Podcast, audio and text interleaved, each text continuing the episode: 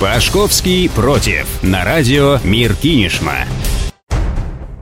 Здравствуйте, друзья! Спасибо, что настроили ваши приемники на нашу частоту. Наши водители ведут себя на дороге так, будто каждый считает себя Льюисом Хэмилтоном, мчащимся по трассе без ограничения скорости и вообще без каких-либо правил дорожного движения. А ведь реальность совсем иная. Мы все далеко не Хэмилтоны и не Шумахеры, а наши кенишемские дороги уж точно не трасса Формулы-1. Как бы это странно ни звучало, но именно зебра является местом повышенной опасности. На пешеходных переходах сбивает людей больше, чем на трассах, потому что это единственное место, где пешеход вроде как безопасно может пересечь дорогу, направляясь в свой любимый магазин. Именно на зебре всегда есть опасность столкновения незащищенного человека с автомобилем. Эту ситуацию можно рассматривать с двух точек зрения. От лица водителя и от лица пешехода. Водители думают, что останавливаться ни перед кем не обязаны и вообще считают дурным тоном снимать ногу с педали газа. Вторые уверены, что на пешеходнике находятся в безопасности и ошибаются. Но как бы то ни было, водитель обязан уступить дорогу пешеходам, переходящим проезжую часть по пешеходному переходу. Не снизить скорость, не притормозить, а именно уступить дорогу. А теперь попытайтесь вспомнить, когда в последний раз с вами происходило вышеописанное. Взять тот же переход у художественной школы. Риск прокатиться на капоте там достаточно высокий. Хорошо только что скорость обычно там не совсем большая.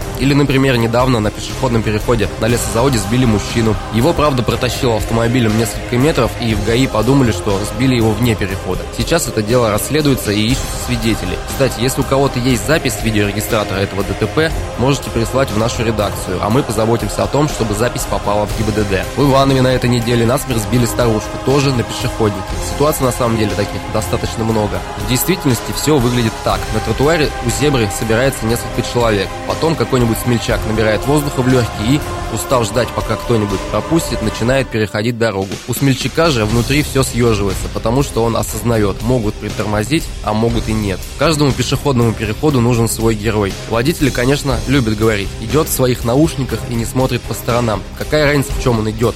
Ответственность все равно будет лежать на водителе. Причем неважно, в наушниках идет пешеход, в капюшоне, да хоть в лабутенах. Если он находится на зебре, он прав. А водителям надо учиться читать дорогу. И в зоне пешеходных переходов не гонять под сотку. К тому же на дорогу могут и дети выскочить. Они, как правило, непредсказуемы. Знаки же с ограничением скорости не для самокатов установлены. Есть, конечно, отдельная каста пешеходов, которые бегают через дорогу, где попало. И как однажды сказал мне мой инструктор по вождению, это не пешеходы, а олени. В этом случае ответственность уже лежит полностью на них. В общем-то, многие переходят дорогу в неположенных местах, так как в зоне видимости нет пешеходного перехода. В этом случае, на самом деле, нужно обезопаситься и ступать на асфальт только после того, как с горизонта пропадут все машины. Да, действительно, пешеходу, переходящему дорогу по зебре, тоже рекомендуется убедиться, нет ли поблизости стремительно приближающегося автомобиля. Но это всего лишь житейское правило, которое сложилось в условиях конъюнктуры, а потом его дописали в свод ПДД. Ведь если по сторонам не смотреть, то на зебре давили бы по 100 человек в день. Так что лучше перебдеть, чем недобдеть. В конце концов, кинешь мне так много пешеходных переходов, чтобы пренебрегать ими. Лучше один раз пропустить пешехода и опоздать куда-то на 10 секунд,